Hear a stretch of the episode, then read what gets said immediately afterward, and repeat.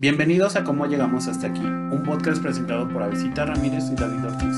en el que dos amigos deciden embarcarse en el del podcasting y hablar sobre aquellos temas que nos han sorprendido al adentrarnos a la vida adulta y compartir con ustedes nuestras opiniones, pensamientos y una que otra experiencia. El día de hoy tenemos un tema súper interesante, muy, Nos a- encanta. muy ad hoc a nosotros, Sí, que es hablar sobre los sueños, ¿no? tengo miedo. Porque, no sé, o sea, yo le decía a David como, creo que necesitamos un episodio así.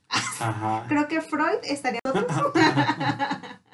Vamos a ver. a No, este, y los sueños entendiéndolos así, ¿no? Como, Sí, sí, sí, claro, ajá, claro. como esas formaciones oníricas. sino que- como aquello que hace mi inconsciente cuando estoy tratando de dormir y que nada me perturba y de pronto ¡pum! me perturba. Sí. Uh, No, no es cierto. Bueno, sí, un poco. Pero bueno, empecemos con qué son los sueños o cómo los definiríamos. Pues digamos que son esas formaciones oníricas, ¿no? Que ocurren durante el sueño.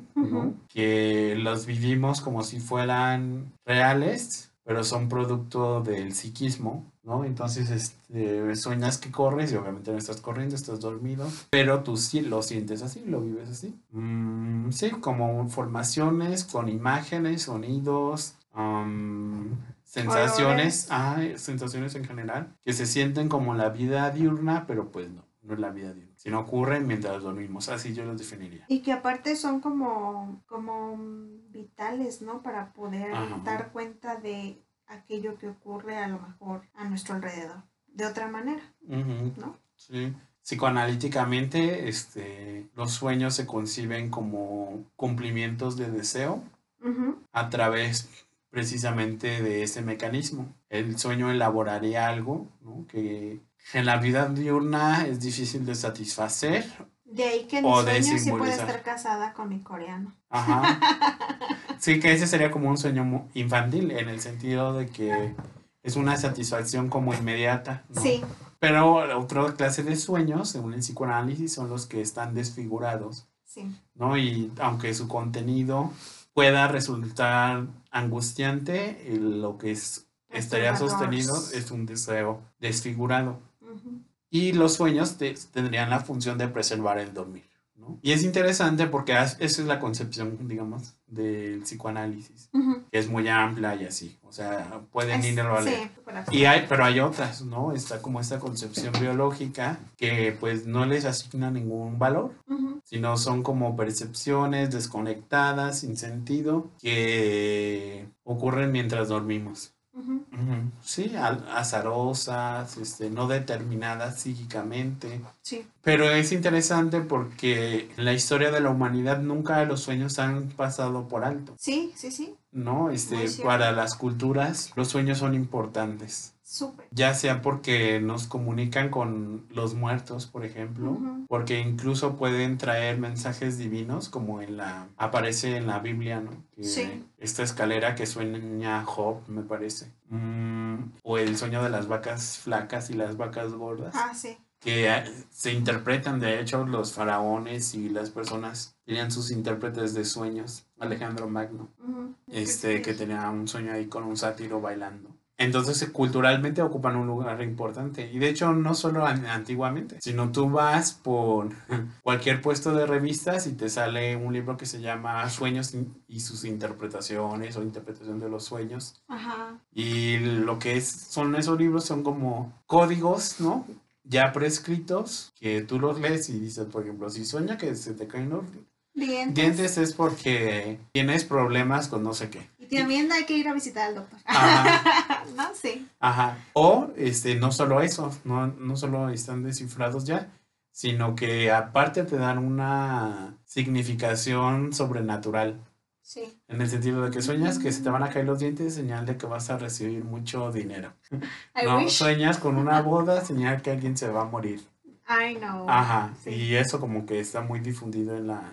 Que, que sí, o sea, Ah, y, no la sería tan, y no sería tan, tan, tan como sor- sorprendente, ¿no? Que llegaran a, a análisis o a terapia, ¿no? Y le dijeran, pues fíjese que hoy tuve un sueño y quiero hablar de él, ¿no? Ajá, y quiero que me diga qué significa mi sueño, Ajá. ¿no? Y de hecho, por ejemplo, a mí, a mí me ha pasado mucho en la cotidianidad, ¿no? Que me dicen, fíjate que tuve un sueño así y, y explícamelo y yo como de, bueno, pero tú más bien en qué lo encuentras significado o, o con qué lo asocias, ¿no? Porque no, no creo que haya como tal una forma así de, de, significar algo, ¿no? Como abstractamente o como lo primero que se me ocurra generalizando.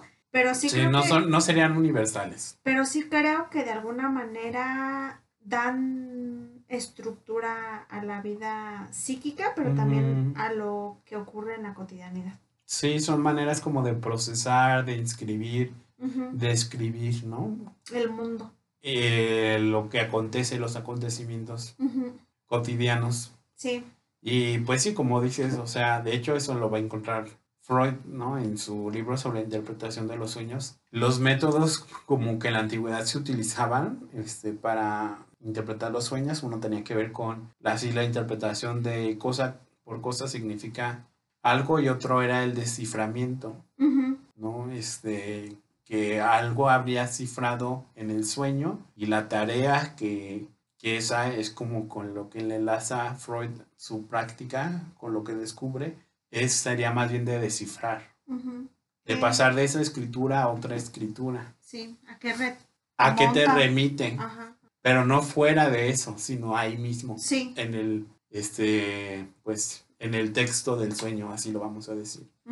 Sí, este, y el saber, ¿no? Del sueño estaría en el soñante. Ajá. Justamente. No estaría como en estos especialistas, en estos libros. Del agua de qué color era. Ajá, el asunto, Hacia dónde se iba. ajá, el asunto es de que ese saber no se sabe. Ujú. Pero que de alguna manera yo, o sea, yo sí creo fielmente en que, en que es, es justamente la- las mejores cosas que te pueden pasar en el sentido de que de alguna manera pueden ser reparadores. ¿Sabes? Sí, claro. O sea, de que en algún, de que a lo mejor hay caos en algunos de estos o te, o te llevan a cosas, pero sin duda alguna te hacen dar cuenta de algo. Sí, incluso este François Dawan, ¿no? Es la psicoanalista que, con la que estamos tomando un seminario los sábados. Ella dice, cuando hay pesadillas, qué bueno que hay pesadillas. En el sentido de que hay algo que ya se está simbolizando, escribiendo en el psiquismo Sí. y encuentra un medio. ¿no? Porque hay, habría quizá que preocuparse cuando no aparece eso. Mm, Sí, que se transcribe. Ajá, no, no hay. Ajá. O que se inscribe Ajá. en, ¿no? O sea, sí, se me hace a mí de la cosa más hermosa. Yo, por ejemplo, recordemos otra vez aquí, otra vez yo trayendo este libro. Mujeres que corren con los lobos. O sea, en el sentido de cómo eh, las mujeres, o bueno, en este sentido que el libro va dirigido como hacia la psique femenina, cómo te explica, ¿no? El- la función de los cuentos en, la en, en ciertas comunidades o en ciertas eh, formas de, de- de- de la sociedad, en las cuales, ¿no? Van enunciándose como ciertas costumbres, ciertas... eh, como normas de convivencia o como cosas que a lo mejor dentro de están, pero no quiere decir que no las cuestiones, ¿no? Y que de pronto cómo se elaboran dentro de, Sí, ¿no? Cuando son sueños o cuando se manifiestan.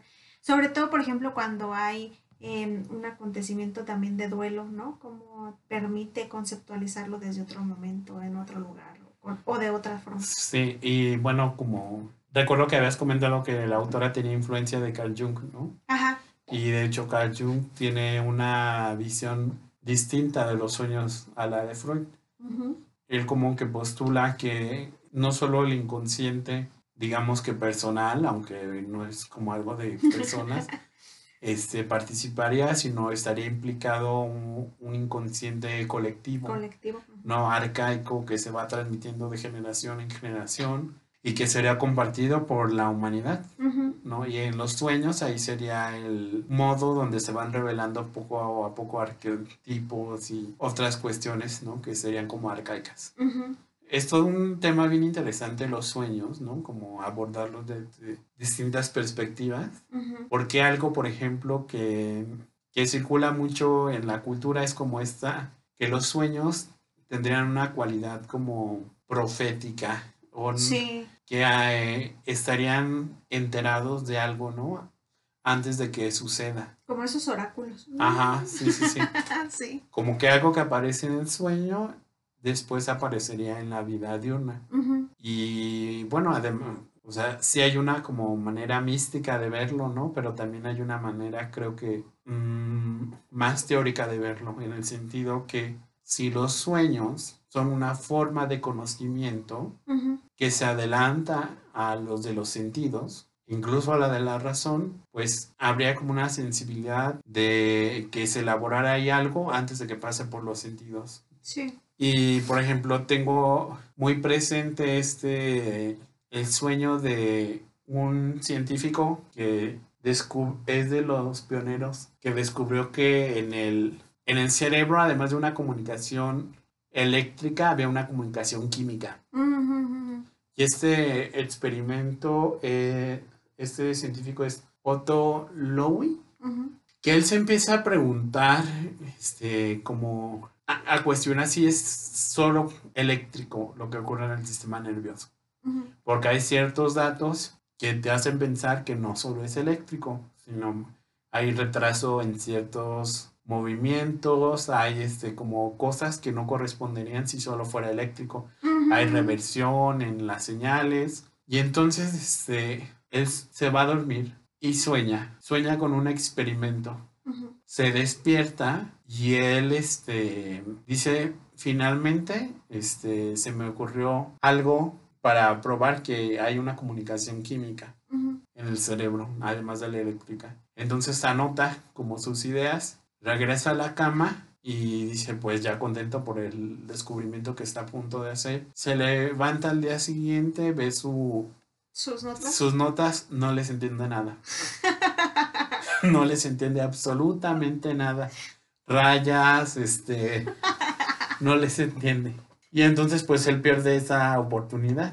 Ajá. Pasa el tiempo y él vuelve a soñar. Sueña con el experimento. Y entonces este se despierta y esta vez decide que ya no le va a pasar lo mismo, sino va a ponerse a trabajar en ese momento. Entonces se pone a trabajar en ese momento y gracias a ese experimento que como, o sea, no lo sé explicar bien, pero a ra- grandes rasgos había dos corazones.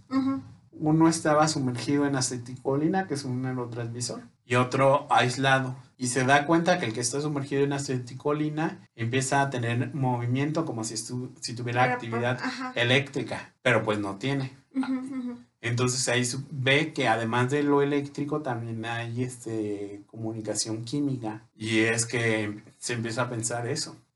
¿No? Y entonces como en ese sueño hubo algo que se reveló, que él no era consciente en su vida, pues sí, diurna de ese saber que se estaba elaborando y se elaboró en, un, en, el, en el psiquismo, se presenta en los sueños, él lo recupera y descubre esta comunicación química. Se me hace a mí súper interesante. Sí, como, como, digo, sí, entiendo que estás como enfocado en, en, en la interpretación de los sueños o en saber qué ocurre cuando sueñas, ¿no? Pero que llegues hasta ese punto, sí, o sea, creo que Ajá, es sí, sí, ahí, se, ¿no? se reveló Sí, algo. y que de alguna manera, o sea, es como algo que, que es como un misterio que trata de resolver, ¿no? Sí, un enigma. Ajá, y entonces, por ejemplo, yo también me acuerdo, o me hace relacionar un poco con el asunto de también Freud, ¿no? Cuando em, enuncia este sueño de la inyección de Irma, el cual no voy a comentar aquí.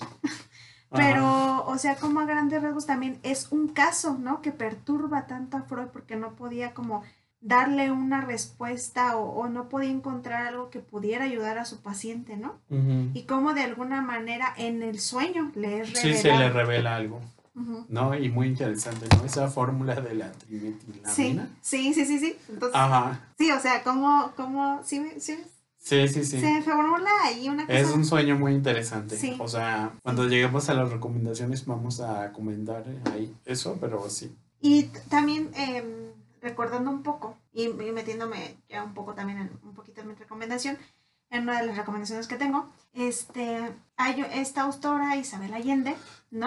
Ajá. que que y creo que va mucho de la mano a, a- a todo esto de que tenemos de pronto las culturas latinas más en cuanto al en torno a lo que hay de- en la muerte, Ujú. ¿no? De cómo hay, eh, vienen cargados los sueños a veces de, de ciertos seres que decías tú que, que se pareciera que es- también están como podemos tocar ciertas divinidades o deidades en los sueños y cómo justamente eh, en- en- ella elabora todo un, un sueño, ¿no? En, en uno de los libros y justamente allí aparece este, estas formas de deidades, pero no no como deidad, sino como animales, por ejemplo, ¿no? Y lo que quieren transmitir estos animales. Y entonces a mí me hace como pensar mucho en cómo los sueños, de, de alguna manera, por ejemplo, también enuncian miedos o Sí. enuncian, em, sí, claro, deseos que no se han podido cumplir o concretar o que no son tan fáciles de concretar. Angustias también. Y, y cómo de alguna manera nos permiten dar paso o dar cuenta de ellos y pasarlos a otra cosa Ujú. cuando se hablan sobre Sí. yo, yo algo que quería preguntar era si crees que los sueños realmente son Bueno, interpretables en el sentido comercial, no. No como eso que mencionábamos de sueñas con un río y entonces significa que vas a tener un trabajo nuevo. No creo que funcione así. ¿no? Sino creo que los, y siguiendo eso muy freudiano, ¿no? Los sueños serían descifrables. Que ese texto, el texto del sueño, y puede dar origen a otro texto y esa sería su interpretación. Pero a partir del mismo texto, no, a- no se le agrega nada ni se le quita nada, sino lo que vaya surgiendo ahí. Y pues en Freud tenemos este, muchos ejemplos, ¿no? Este, el caso de la inyección de Irma, el caso del hombre de los lobos, el que el Mm. caso del hombre de los lobos está construido con un sueño Sí. de un fulanito que ve por la ventana cinco lobos en un árbol y a partir de ahí se despliega, ¿no? Sí, sí, O en sí. el caso Dora, Ah, sí. que hay dos sueños ahí muy interesantes, ¿no? Este, el del incendio y otro que va caminando como una por una ciudad, me parece, y llega a un panteón, ¿no? Algo así. Entonces, este, sí son interpretables, pero no en el sentido, bueno, desde mi posición, Ajá. este, No tal cual. ajá, como, De, bueno, y, y entonces me decías Pop. que había un águila. Ok, un águila. ajá, ¿De qué color era el águila? ajá, Sí, creo que te- yo también iría mucho en esa función de, en función de más bien lo que significa para la persona que lo está mm, hablando. ¿qué dice? También, ¿qué elementos o qué, o qué son, qué es lo que le llama la atención de ese sueño, ¿no? O sea, porque yo me acuerdo que una vez, ¿no? De hecho, no sé, me acordé ahorita de esta anécdota tan random, este, de que fuimos a comer a Cococo y que Pepe nos dijo, fíjense que les- entonces les puedo contar un sueño y que nos dijo Ah, que soñó sí. que se le había roto su navaja, una de las navajas, él, él colecciona navajas, entonces él decía que, que él soñaba que la navaja más preciada que él tiene, o una de las más preciadas, se le rompía y que entonces eso lo dejaba como muy mal, ¿no? Y entonces nos decía, a ver, interprétenmelo. Y nosotros fue como de, ok, no, o sea, no, así no funcionamos nosotros. Y entonces ya me dijo, bueno, ok, entonces como nosotros le dijimos más bien, tú a qué la relacionarías la navaja, ¿no? Entonces fue tan chistoso porque Dijo algo muy perturbador. sí, algo, algo muy perturbador. Y nosotros de, y nos, nos, ah, nos dijo como, entonces quiere decir que va a terminar mi relación y nosotros, wow, wow, wow, wow, wow, ¿por qué llevaste el, Ajá, el ¿quién dijo sentido eso? de la navaja a que era tu relación? Y él, no sé, solo, pues yo creí que a lo mejor, y yo, no sé, pues así funciona esto. ¿no? O sea, es más bien aquello que, que es importante para ti o que crees que se encuentra como en esos puntos clave, ¿no? Porque sí, o sea, claramente nos muestran nuestros mayores temores, nuestros eh, anhelos más preciados, ¿no? Pero, Deseos, ¿qué hay ahí? Yo creo, o, o- posibilidades. o sea, o qué sentimientos se generan estando en ese, porque por ejemplo, puede ser que estés soñando que estás con tu crush, ¿no? De toda la vida, lo amas, lo adoras, y hay algo ahí, pero hay un sentimiento que, por ejemplo, es de, no, no, no, algo aquí no está bien. Hay que leer esa, ese sentimiento, ¿no? Sí, y que los sueños tendrían un contenido manifiesto, que es como el sueño tal cual, ¿no? Y el contenido latente que sería después de la interpretación. Sí, y aparte, por ejemplo, también en ese sentido de, de lo que, de por ejemplo, cuando dices tú em, que hay que, em, en función de lo que está escrito, porque también como la mente es súper engañosa, ¿no? Y de pronto ya le agregas ciertos elementos o le quitas o no sé qué, o cuando lo vuelves a contar ya no lo cuentas igual. Ajá, sí, no, hay que entonces- estar atento a esas variaciones. Entonces como que, ajá, hay que, hay que se denota, ahora que se muestra más, ¿no?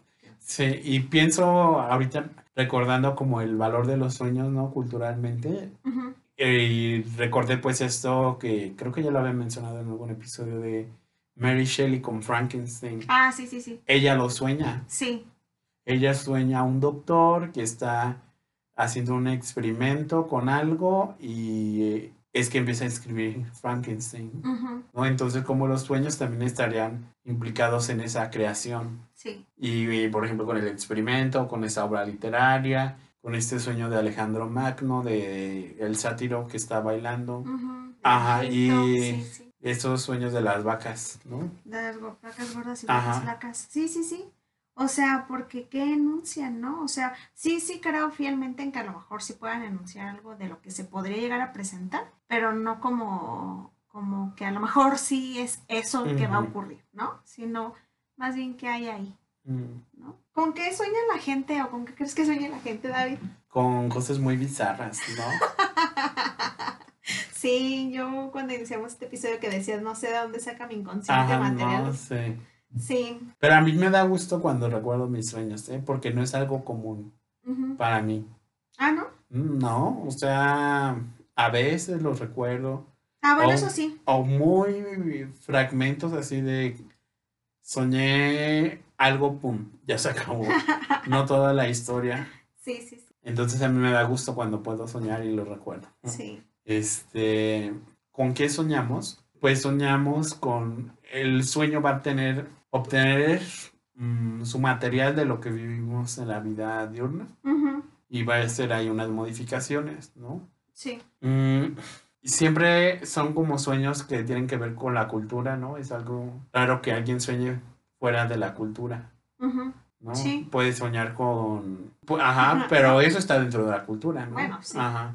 Pero. Mira, un sueño que, que hace mucho tuve. sí. Es este. mm, Hace muchísimo. Recuerdo que es- estaba como en el mar o en la costa, más bien en la costa. Y del mar salían unos tentáculos gigantescos. Y entonces a mí lo que se me ocurría era de que la única manera de acabar con ese monstruo, porque era evidente que era un monstruo, era con árboles. La- o sea, que como a- arrancar los árboles Ajá. Y con esos árboles afilarlos para que tuvieran un, Ah, el extremo filoso y que fueran como estacas gigantescas. ajá, ajá. Y entonces así era la manera de acabar con ese monstruo. Y no me acuerdo cómo es que logro que esos, ¿Árboles? esas estacas, ajá, Ajá. que ya eran estacas, lleguen, pero sí, sí veo que atraviesan los tentáculos del monstruo. Y ya, es lo que soñé. Qué raro, ¿no? Porque pues eso no está como tanto en la vida diurna. Ajá. Pero, este, pues, mm, creo que a mí me recuerda mucho, y aquí ya empieza un poco la interpretación, ¿no? Como estos monstruos de Lovecraft, Ah, ¿no? Ajá. Cthulhu, que creo que tiene tentáculos o algo así, y es algo que yo no lo he leído bien, pero sé que va por ahí, Sí. y entonces se me ocurre eso. Y ya, me detengo ahí en las dos asociaciones porque pues no. No, No se trata de eso. mi aquí. De mí no van a estar hablando. sí, no, te entiendo. Ajá. Porque, por ejemplo, yo en algún libro leí, creo que sí fue en un libro o en una película, no recuerdo. Y también, disculparán ahí mi, mi poca... Pero, por ejemplo, eh, era este asunto de cómo alguien se sueña como volando, pero luego se convierte en el cinturón, en el broche del cinturón de, de una... ¿De un... No, de... de del avión, del asiento del avión Ajá. pero luego se convierte justamente en la, en la punta de la flecha. Y entonces esa persona a sí misma se ve volando. ¿Sí me explico? O sea, yo creo que esos sueños son súper rarísimos. Loquísimos. No, o sea, ¿quién sueña eso? Bueno, yo no he soñado nunca así. Me parecería Yo una tampoco. genialidad, ¿eh? La no, verdad. yo tampoco. Pero, o sea, que tú te veas así volando en movimiento, se me haría la cosa más... No sé, se me hace como súper. Sí, o sea, sí pueden hacer así como cosas raras con Ajá. monstruos, pero también puede ser como que fuiste a un lugar, ¿no? Sí. Y ese es tu sueño. Yo, por ejemplo, a veces he soñado que, que estoy. Recientemente, bien random, soñé con un chico de la facultad, Diego, Ajá. que, o sea, no es como que seamos súper amigos, pero de vez en cuando hablo con él. Y soñé que él y yo estábamos juntos, pero en la prepa. ¿Qué tiene que ver él con la prepa si lo conocí en la universidad? Y, y- y aparte, ni al caso, no, o sea, no somos súper amigos, Ajá. pero que nos llevamos súper padre, que nada. O sea, ¿sí me explico? Sí, ¿Qué tiene que ver eso? sí, sí, sí, Pues ahí son enigmas a propósito, Ajá, ¿no? entonces es como, vaya, es- estructura psíquica. Vaya, vaya, ¿no? Ajá. Entonces, por, este, por eso decía yo, siempre saca algo muy random, pero que sin duda alguna, qué padre. Y por ejemplo, cuando, cuando se asocia a deidades o cosas así, se me hace la cosa más mágica. Ajá. De hecho, no sé si recordarás que alguna vez te dije que yo soñaba mucho con serpientes. Ajá, sí, y que sí. el- desde estudios ¿no? Episodio 2. sobre el de los nuestros miedos en inseguridades. Sí. Ajá. Y que yo decía que, eh, que se asocia al, al- a la serpiente con todo lo que tiene que ver con la sabiduría. y la- se me hace como que sí, algo ahí es revelado, ¿no? Porque de pronto sí ocurren cambios. ¿Qué? No sé, pero, o sea, no es como que diga, es Ajá. esto en específico, pero sí creo que está padre. Ajá, ¿No? sí, sí, sí. Y como que, por ejemplo, venzo ciertas cosas ahí. Sí, sí, tramitas algo ahí. Ujú, Entonces, creo que son interesantes. David, ¿qué te parece si vamos cerrando este bellísimo Sí. episodio sobre los Que sueños? podemos quedarnos hablando más. ¿no? Horas. Horas y horas y horas. Y vamos adentrándonos a las recomendaciones. ¿Quieres empezar tú? Ujú, Este, no son recomendaciones como. Como tal. Este. Bueno, sí, esta, ¿no? Que la mencioné en el. Un poco en el episodio. Ujú, La interpretación de los sueños, Sigmund Freud, mil del año 1900. ujú. Es una joya, ¿no? Y Amamos. 120 años después sigue vigente. Sí. Porque lo que descubre ahí Freud es algo, pues, muy interesante, ¿no? Y una aportación increíble para mm, el psicoanálisis, lo que lo funda, yo creo. Y lo único, no es un texto sencillo, ¿eh? O sea, es un texto académico. I know. Ah, es un texto académico y pues si lo quieren leer está bien. También este ya del lado de la cultura pop, me gustaría recomendar la película de Christopher Nolan, Inception, o El Origen, así le pusieron, ¿no? Que es como estos sueños que tienen las personas y hay una máquina en la que te puedes meter a los sueños de otros para robarles ideas. Vaya, vaya. Es Me muy de ciencia ficción. de, Bob Esponja. Ajá, casi, casi. Y está muy padre. Y la, bueno, como esa clásica película que es de terror, que es este Pesadilla en la calle del infierno, Sí. Nightmare on Elm Street. Ujú. Que bueno, pues todo el mundo sabe que ahí sale Freddy Krueger y es alguien que te mata en tus sueños, ¿no? Y Sí. de niño yo duré mucho traumado con, Con Freddy Krueger. con Freddy porque, o sea, aunque sabía que era una película, pensaba que era de los peores asesinos que te podía tocar, ¿no? Porque Jason pues estaba en el Crystal Lake, nada más, en el Sí. lago Cristal. Halloween solo sale a matar en el 31 Uno de- en. Haddonfield, Illinois. Pero Freddy te aparece en los sueños ahí como, como huyes. Ya sé. ujú. Ajá, o sea, era el más Y aparte qué interesante, ¿no? Porque, o sea, se mete, te- se mete Ajá. propio... a los sueños y lo que pasa en los sueños te pasa en la vida real. Entonces esas serían mis recomendaciones. Qué fuerte. y perturbadora, me encantó. Yo también voy a dar unas recomendaciones perturbadoras. Ah, es cierto. Bueno, sí, una un poquito perturbadora. Voy a empezar con esa para cerrar con algo más agradable. Es este, bueno, las dos son libros eh, y digamos que es bestsellers, porque a, mí me encanta leer bestsellers. Uno es de Lauren Oliver, que salió en 2010, se llama Si no despierto. Before I Fall.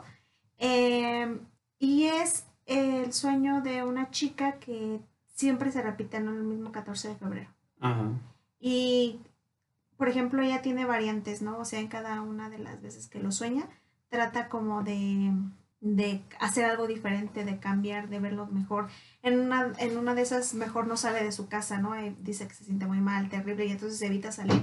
Y aún así, al final ocurre algo y vuelve a despertar el mismo día, ¿no? O sea, cómo se vuelve a repetir algo. Un bucle. Ajá, y entonces a mí me parecía interesante porque son como, o sea, los describe como si fueran sueños, ¿no? Y bueno, yo es- ahí ya mi interpretación, no es como de, o, o al menos así lo, lo percibí yo, que es como eh, de pronto, ah, como decía David, sirven de como oráculo en el sentido de que a lo mejor marcan un destino, o sea, algo que está ahí y que a lo mejor no hay alguna forma de cómo, como sortearlo, por así decirlo, sino de ve qué hay ahí, ¿no? O sea, atraviésalo y veamos qué ocurre, ¿no? No sé si les vaya a encantar cómo termina, porque es un final abierto, pero a mí la, la verdad me dejó pensando mucho y me gustó, lo disfruté mucho. Este, y el otro es de Isabel Allende, que salió en el 2017 y que justo voy a ya ahora sí describir bien un poquito el sueño, y se llama Más allá del, del invierno, perdón.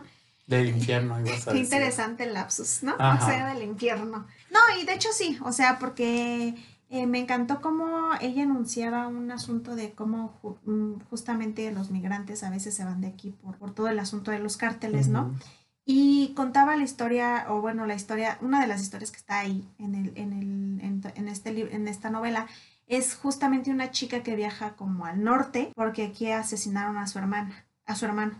Y ella eh, queda tan perturbada porque ella ve el cuerpo de su hermano, como fue dejado en una... Al, quienes son de México o quienes saben un poco más sobre mm, nosotros acá en Latinoamérica, de pronto la forma en la que los... eh, En la plaza pública. Sí, sí, la forma en la que son puestos los cuerpos eh, por estos cuerpos de narcotraficantes eh, son como expuestos en lugares públicos con Puentes. súper violentados los cuerpos, eh, masacrados terriblemente mal, ¿no? Entonces el- la descripción del- de cómo está el cuerpo del hermano es muy fea, muy atroz. Y después cómo esta niña, o sea, bueno, esta chica que es muy joven cuando ocurre la, la muerte de su hermano o el asesinato, este, la llevan con una chamana que le ayude como a, trans, a, tra- a atravesar, ¿no? Entonces yo creo que le da peyote, algo que yo llamaría así peyote, porque esto ocurre como ahí en Colombia o algo así. Y entonces eh, le da peyote y ella obviamente tiene como un sueño, ¿no?